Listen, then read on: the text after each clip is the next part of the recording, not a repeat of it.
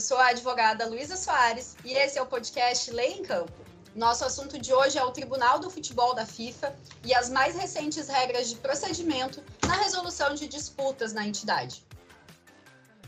A FIFA passou a contar com um órgão integrado e alinhado a práticas mais modernas de resolução de disputas, além de acatar uma demanda antiga dos intermediários que buscam a entidade para ver resolvidos os embrólios com atletas e clubes. O Tribunal do Futebol traz importantes mudanças nos procedimentos FIFA e ninguém melhor para te deixar por dentro de como essa novidade vem funcionando na prática do que os nossos especialistas. Podcast Lei em Campo, edição 25, está no ar. E quem vai estar com a gente nessa verdadeira jornada científico-desportiva é a advogada mestranda em Direito Desportivo pela PUC São Paulo, presidente da primeira comissão disciplinar do STJD-FS e auditora auxiliar do Pleno do STJD do Futebol, a Ana Mizutori. Ana, seja muito bem-vinda ao podcast Lei em Campo. Muito obrigada, Luísa, pela apresentação. Muito obrigada a todos que estão nos escutando, que estão nos ouvindo. Vai ser um tema muito bacana. A gente vai falar das recentes mudanças nos procedimentos, essa reestruturação dos órgãos de resolução de disputas é, da FIFA, com a criação do Tribunal do Futebol. Vamos lá, que a gente tem bastante assunto aqui para trazer. É verdade, Ana. E dentre todas essas novidades aí que foram trazidas com o Tribunal do Futebol, um dos destaques é, sem dúvida, a criação da Câmara de Agentes, que é uma resposta da FIFA a uma demanda que já é antiga dos intermediários. Na prática, o que esse novo órgão integrado ao Tribunal do Futebol tem significado Exatamente, Luísa. Uma das questões que foi uma demanda, acredito que ouvida é, do, do próprio mercado, a gente percebe que foi um movimento ali que já estava para acontecer é, em, em, vista a algumas inseguranças jurídicas que, que ocorreram, algumas decisões, né, disputas que envolviam agentes de futebol e que não tinham ali uma atenção devida aos regulamentos dos intermediários emanados pela própria entidade. É, então, essa Câmara de Agentes ela veio para, de fato, dar um acesso, né, é, conferir maior acesso para os intermediários, mas principalmente conferir também a maior atenção ali às especificidades do tema, né, da, da, da própria regulamentação e de tudo que concerne essas demandas, né. A gente percebe que é, foi algo que é, redimensionou, foi uma das, das, das estruturas, né, foi é, mais, uma, é, mais uma composição do tribunal, que antes só tinham duas câmaras, né, a de resolução de controvérsias e a de é, status de jogadores, e aí passando agora a ter essa atenção específica é, para né, jurisdição, atendendo essas demandas de um grande membro que a gente tem, de grandes né, integrantes que fazem parte, é, uma peça importantíssima e que fazem parte dessa máquina, que é o futebol, que são os intermediários. E muitas das demandas recorrentes que a gente costuma ver que envolvem essas, essas figuras, esses sujeitos, né? Então a Câmara veio realmente para destinar maior atenção e, e principalmente é, o foco realmente de, é, de, de, dar ali, né? Todas as, as diferenciações assim das demandas que elas, que elas precisam. E um outro ponto que é bem importante da gente ressaltar entre essas novidades é que o Tribunal do Futebol ele trouxe consigo também a figura da mediação para o âmbito dos procedimentos da FIFA. Conta para gente, por favor, Ana, como é feita essa mediação dentro do Tribunal do Futebol? Bom, então, a mediação é, foi realmente algo também pensado dentro de uma, de uma mecânica do mercado, né? Porque assim como todas essas modificações que a gente verifica, é, a gente percebe que foram aperfeiçoamentos, né? Foram coisas, foram demandas, foram situações, circunstâncias em que a entidade é, de administração do esporte, ela percebeu que aquilo eram gatilhos, eram pontos de oportunidades a serem melhorados.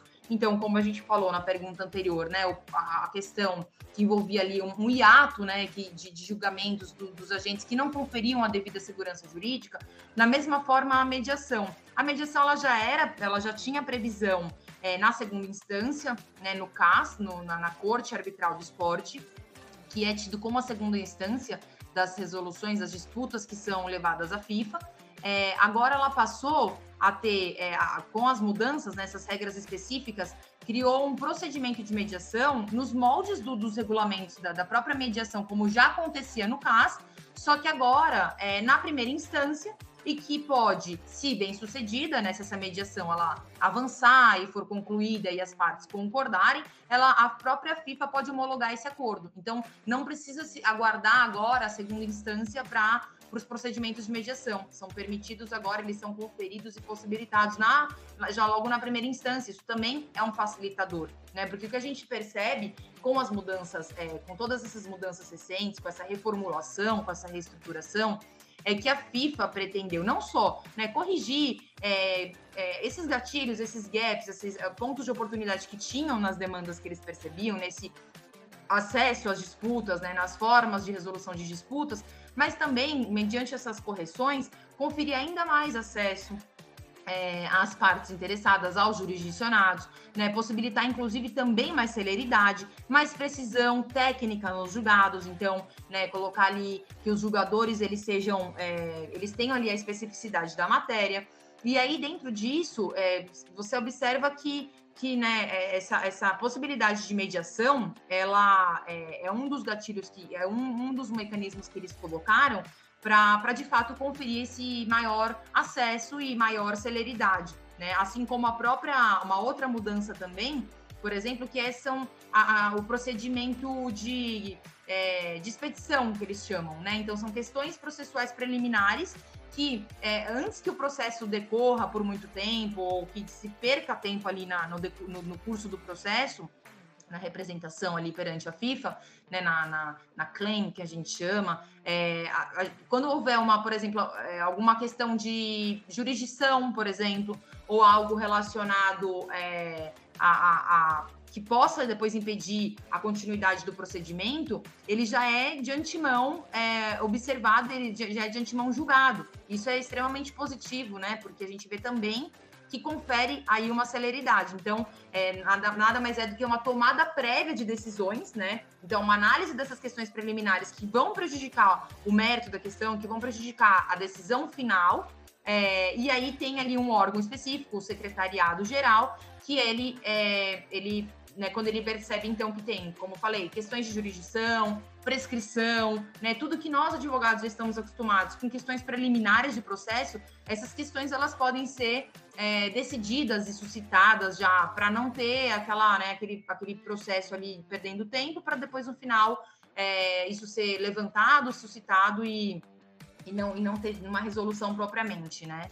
Então, são questões que a gente percebe é, que, que, trazem realmente uma celeridade maior, que trazem esse aperfeiçoamento no aspecto de, de conferir uma, é, uma maior abertura realmente para o mercado e para os jurisdicionados né, do mercado resolverem ali internamente suas questões. Né? Essa da mediação, por exemplo, além de do processo ele ser né, permitido na primeira instância, é mais um aspecto desse processo de mediação que mostra é, é, esse caráter de, de acesso né, à, à entidade para resolução de disputa, porque ele, além de, obviamente, voluntário, né, como, como própria característica é, da, da, da, mediação, ele também é gratuito. Né? Então, poder ter essa ratificação, poder ter essa homologação da própria FIFA, né, isso significa que vincula, se torna uma decisão final. É, isso estimula as partes, elas saberem que elas têm esse, é, é esse, esse acesso, mais esse mecanismo, mais essa estratégia ali de resolver uma, uma, disputa entre si e que isso vai ser ali né, considerado como uma decisão final, ou seja, vai vincular aquela decisão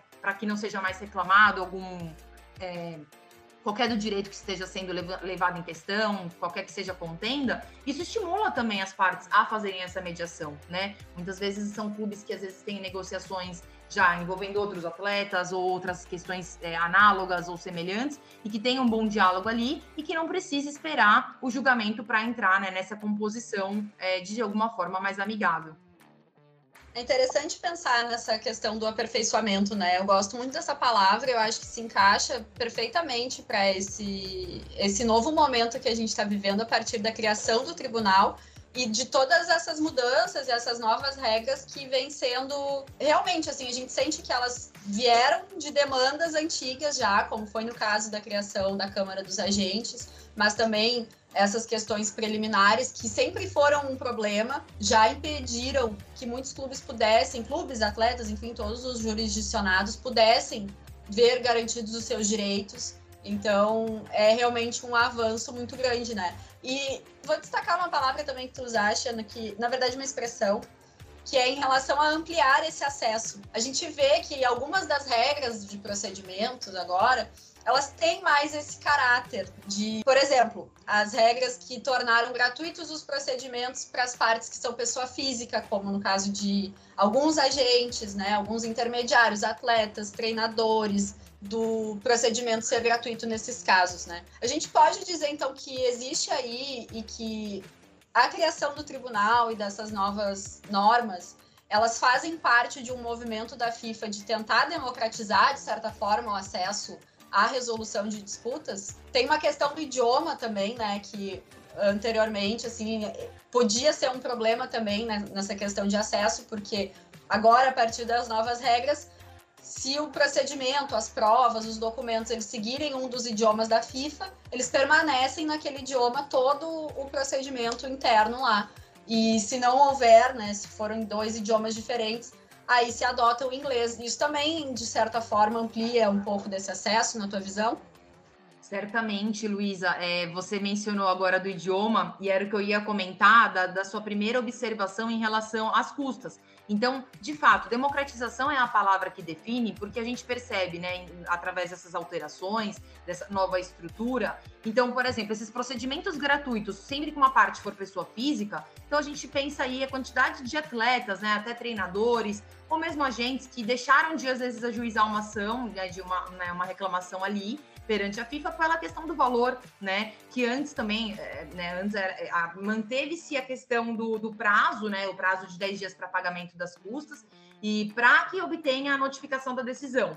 Né? Então, esse continua sendo o pagamento das custas, ele continua sendo obrigatório, né, para ter os grounds ali, os, os fundamentos da decisão, para que, que as partes sejam notificadas, mas pelo menos é, para o procedimento inicial, a parte ela pode, pode entrar de uma forma gratuita se ela for uma pessoa física.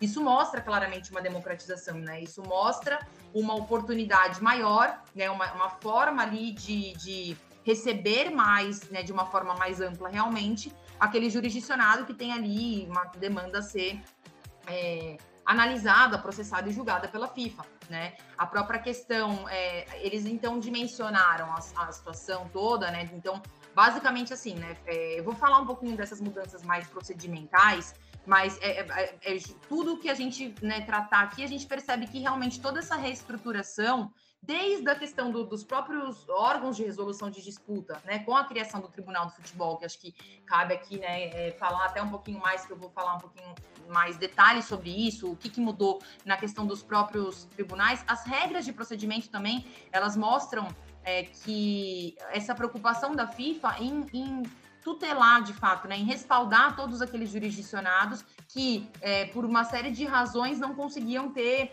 a clareza na forma de ajuizar, muitas vezes por se tratarem de associações, é, né, entidades de, de administração, entidades de prática nacional ali de, de nacionalidades distintas. Então, uma série de dificuldades que a gente verificava antes. Então, uma das outras questões é o próprio idioma, por exemplo, né? Como você trouxe. É, a questão também do dólar americano agora, né? Definido como, é, né, caso tenha que pagar custos processuais, foi definido aí a questão de ser o dólar, a moeda, né? É, o dólar americano. É, a questão do, do, do, próprio idioma, então, é, quando houverem provas, manifestações em um único idioma oficial, fica é, né, o, o, idiomas oficiais da FIFA, né? Somente vai ser usado aquele idioma para o procedimento. Se tiver mais de um idioma da FIFA, ele pode ser conduzido exclusivamente em inglês. Isso demonstra uma. uma isso confere para quem está né, para quem está ali judicando uma segurança em relação à forma de procedimento né? É, até a própria questão de ter ou não, por exemplo, uma prescrição, a questões preliminares que a gente mencionou na, na pergunta anterior também, né? É, tu, tudo isso eles vão trazendo, é, vão se consolidando nas regras que fica mais fácil para quem está ali ajuizando entender, compreender e também conseguir é, né, é, se utilizar de fato desses órgãos para isso. Então, basicamente, né, em termos de procedimento, as regras, as mudanças foram, então, procedimentos gratuitos, né, sempre que for uma pessoa física. Então, o atleta, o treinador na pessoa física, ele não tem, ele é isento de custas processuais. É, aí manteve-se o prazo de 10 dias para o pagamento das custas processuais. É, e aí ele continua sendo devido para caso é, a decisão, né, as partes queiram ser notificadas da decisão, né? as custas processuais passam a ser é, pagas agora em dólares, dólares americanos. É, quando houver manifestação, então, de provas é, em um único idioma oficial é, da FIFA, fica só esse idioma, ou se houver mais de um, permanece o inglês. Né? Isso traz, então, é, né, como eu falei, consolida ali informações e, e regras específicas que geravam dúvidas antes. É, Cria-se, então, um, um, esse procedimento, essas questões preliminares em relação a, a questões de jurisdição, questões de, de, prescrição, por exemplo, que isso pode ser decidido pelo secretariado geral. É, existem regras específicas, né, de acordo agora com a própria divisão dos órgãos, é, dos órgãos reguladores, e, e a, a, possibilidade também de mediação, né, nos moldes de como é feita a mediação no, no CAS, é, podendo ter essa homologação, então podendo ter uma decisão aí vinculativa, uma decisão final vinculativa, né? Isso em relação a mais a, aos procedimentos, né? E aí também, né, nessa mesma circular da FIFA que foi é, editada ali, foi né, após o congresso que houve no final do ano passado, eles também mencionaram a criação do Tribunal do Futebol, que eu acho que acima de qualquer mudança procedimental é a maior das mudanças, né? Então eles é, passaram aquele, né, as regras processuais que governam o futebol passaram a contar então com um tribunal unificado, digamos assim, né? O tribunal do futebol. Dá para dizer que eles que eles concentraram os órgãos disciplinares que já existiam nesse nesse tribunal do futebol. Né? Então eles revogaram as regras anteriores, anteriormente vigentes. Não, algumas não, não de fato não houve mudança substancial, mas elas foram revogadas. Então o que era antes o comitê de status de jogadores né? Então, quais eram esses órgãos que foram é, unificados, que ficaram sob o guarda-chuva do Tribunal do Futebol agora? Então, tinha antes o Comitê de Status de Jogadores, a Câmara de Resolução de Disputas, e aí, com essa nova estrutura, eles passam a incorporar o Tribunal do Futebol.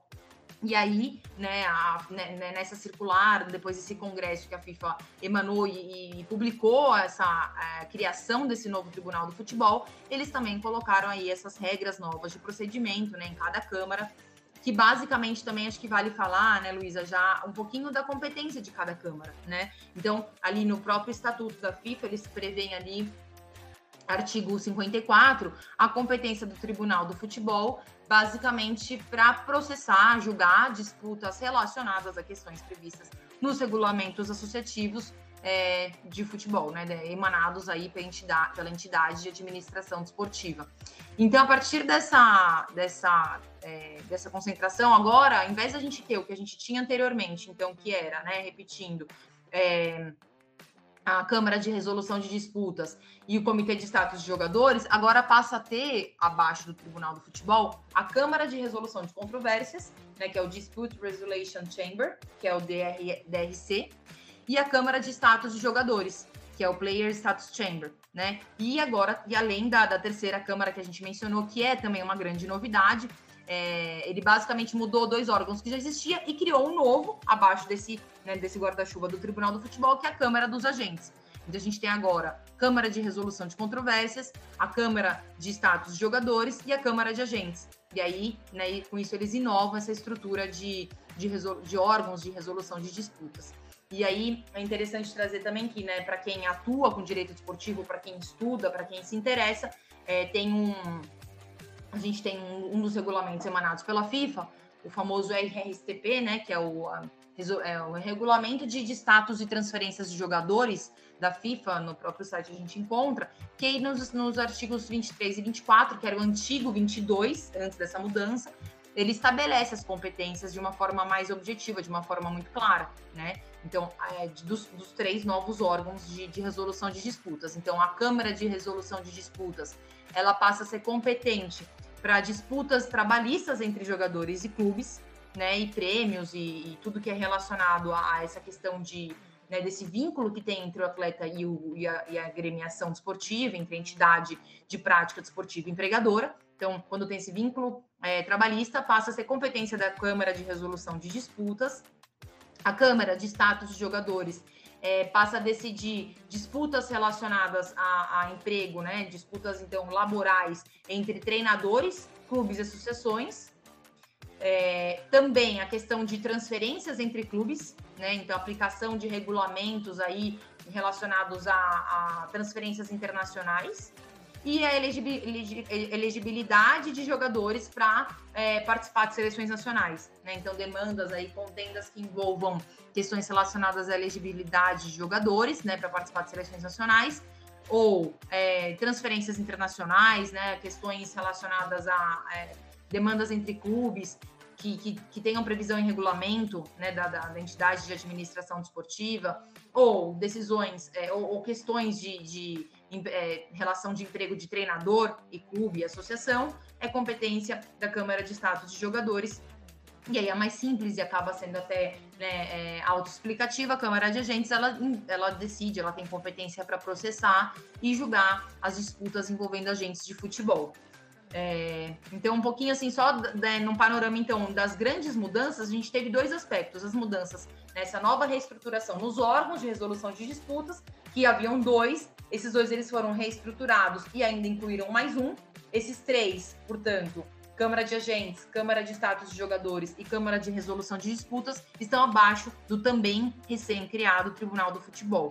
E aí, além das outras mudanças que a gente citou logo no comecinho, que mostram aí com clareza, né, a, a, toda essa questão de essa intenção da FIFA, né, de, de, de conferir mais celeridade, de conferir é, um, um, uma, uma, fluidez melhor nos processos, né, de consolidar, de deixar claro quais são é, as regras, o que, que, se espera ali de quem está adjudicando, né, de que, que se espera, o que o jurisdicionado precisa saber. Então, direciona melhor ele, torna o acesso muito mais amplo.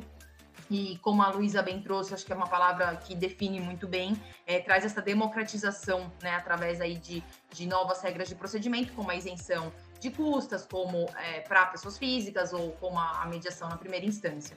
Então, um pouquinho assim de um de um, né, uma visão geral mesmo, um panorama é, do que do que mudou, né, do que é, quais foram as duas frentes de mudança e que, né, que trazem aí impactos para os jurisdicionados.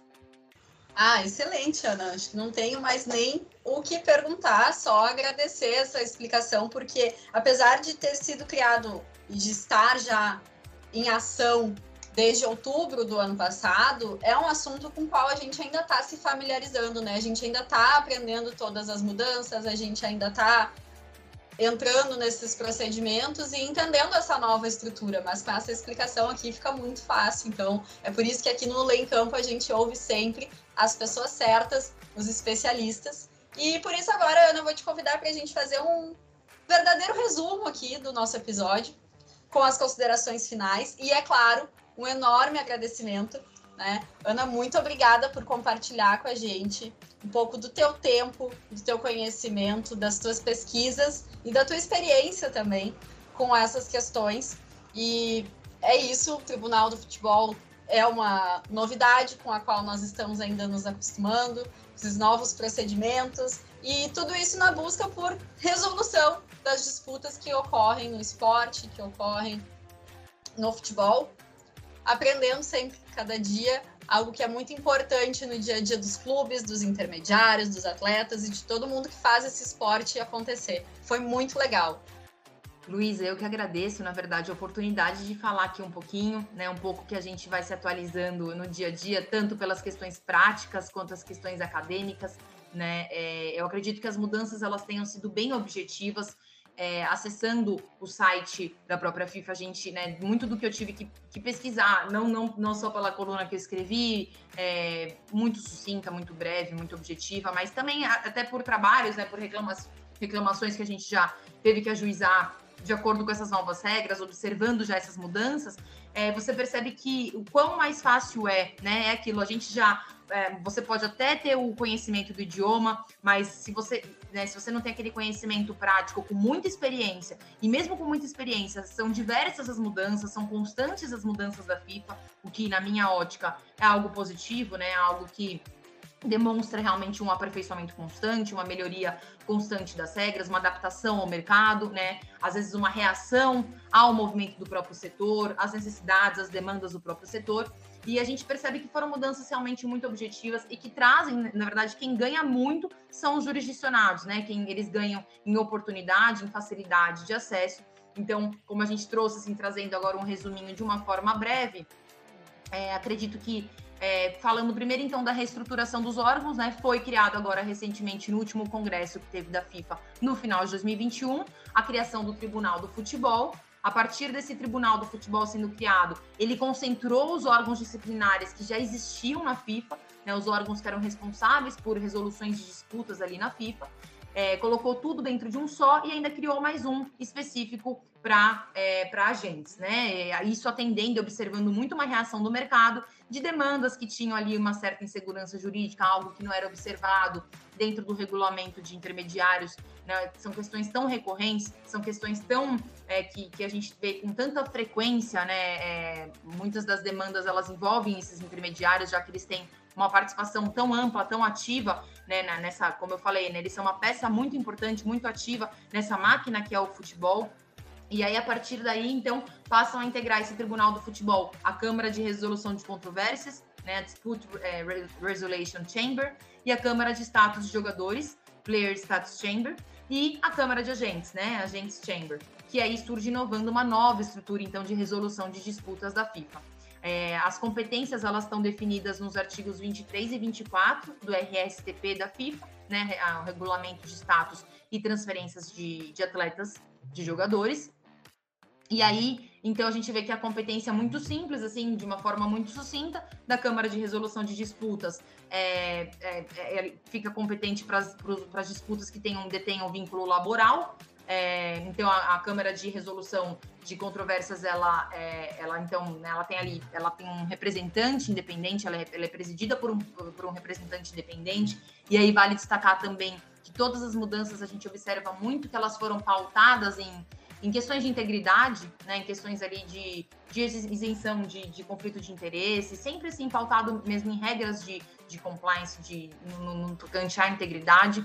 É, então a, a, Câmara de Resolução de Controvérsias ela tem essa competência para processar e julgar contendas, então, envolvendo atletas e clubes, né? Então, manutenção de estabilidade contratual, por exemplo, que haja solicitação de certificado de transferência internacional, uh, questões relacionadas ao contrato de trabalho né, entre o atleta e o clube, com vínculo internacional, disputas relacionadas a mecanismo de solidariedade, a indenização por formação, né, de, de, de, de entre, é, entre clubes filiados, afiliados a diferentes associações, ou entre clubes filiados à mesma federação, caso a transferência que originou o litígio tenha ocorrido entre clubes afiliados entre federações distintas.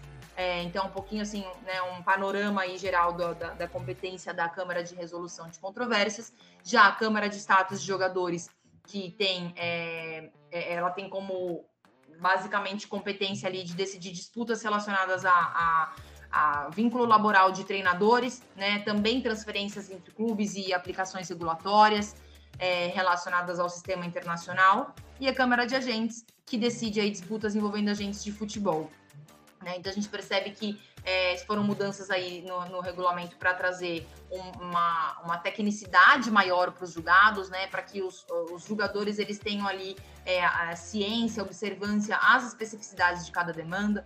Né? A gente sabe que, que é, são, são diversas as, as minúcias de cada, de cada transação aí, principalmente no futebol, principalmente do futebol quando realmente envolve é, maiores montantes, sem deixar de observar também aqueles que jurisdicionados que podem precisar né, da, da, da, FIFA como, como forma de resolução de disputa e que não tenham ali também a, a mesma dimensão, a mesma proporção que esses grandes, notórios, aí, midiáticos casos. Né? Outra, outra mudança que, que se adotou então foi o idioma oficial, né? Então passa a ser adotado é, para procedimento o inglês, é, para produção de provas e demais manifestações, os idiomas oficiais da FIFA, né, que também consta ali no estatuto da FIFA. É, e aí, se for identificado mais o idioma, prevalece o inglês, então, né, para a subsequência dos atos, o que mostra isso também uma clareza maior, né, na, na condução para quem for ajuizar a sua, a sua reclamação ali perante a FIFA. Né? Então, é, eles contam também não só com essas novas práticas, né? Elas não são só benéficas, mas é, só para atletas ou só para clubes ou agentes, né? Não só para esses litigantes, mas né, por, por, toda a questão de otimização do tempo da demanda, né? Então a questão, como eu trouxe ali diversas vezes aqui na nossa fala, a questão de, de demandas preliminares, né? Que elas podem ali ter uma análise específica, análise prévia, antes que dê sequência nos atos, antes que as pessoas percam tempo ali na sequência dos atos. Então tem ali a, a atuação do secretariado geral para já né, suscitar a questão e, e, se for o caso, se for possível, corrigi-la, é, readequá-la. É, e também a questão da mediação, né, que acontece nos mesmos moldes ali do, do, do Tribunal da Corte Arbitral do Esporte, é, e só que permite já em primeira instância ter uma decisão final e vinculativa, né, permitindo então a FIFA a fazer essa homologação do resultado. Né? E aí, como a gente trouxe também, questão de isenção de custos para pessoas físicas, é, para disputas que envolvem pessoas físicas, é, mantiveram ali né, o prazo de 10 dias e, como condição, requisito é, obrigatório, o pagamento da, das custas para caso a parte queira notificação da, do fundamento da decisão. Então a gente percebe realmente, né, é uma palavra aqui que eu vou reiterar, mas assim, de fato um aperfeiçoamento, né, uma melhoria aí, é, né, que foram observadas a partir da apreciação de demandas né, que foram aí suscitadas ao longo dos anos e, e a gente percebe que né, a gente acredita e a gente vai observar a partir de agora, né, foi uma mudança recente, mas que a gente já pode observar de forma bem objetiva como elas se deram e, e de uma forma que talvez a gente consiga também é, analisar uma resposta efetiva aí, né, bons proveitos dessas alterações. Então, né, como resumo aí final, uma, um overview de fato do, do, de tudo que foi alterado, é, acho que fica por aí. É, fico à disposição para eventuais dúvidas. Acho que são temas que a gente né, tem que atualizar e estudar constantemente. São mudanças que são constantes. A dinâmica, como a né, atuação prática, a dinâmica no mercado, a gente vai vendo. Eu acredito que tende a ser realmente muito positiva a todos esses litigantes.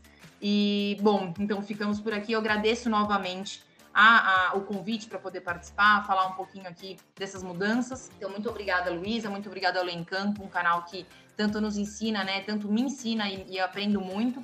Então, fica aqui um pouquinho da minha contribuição. Permaneça à disposição para qualquer dúvida, pessoal. Até mais.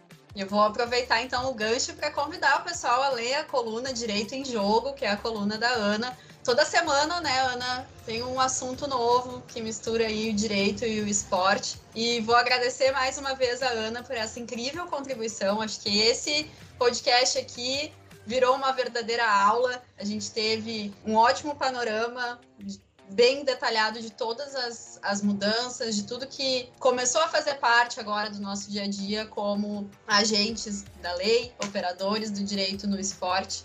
E obrigada também a você que esteve conosco em mais essa edição do Play em Campo, o podcast que traz temas relevantes do direito desportivo com a opinião de quem entende do assunto, os especialistas. E além de estar sempre atenta a tudo que acontece no mundo do direito e do esporte, a nossa seleção de especialistas prepara você para o mercado de trabalho. Conheça a pós-graduação CERS Lei em Campo de Direito Desportivo. As inscrições para a nossa segunda turma já estão abertas. Para saber mais, acesse leemcampo.com.br e siga o Lei em Campo nas redes sociais, arroba Lei em Campo. E até a próxima!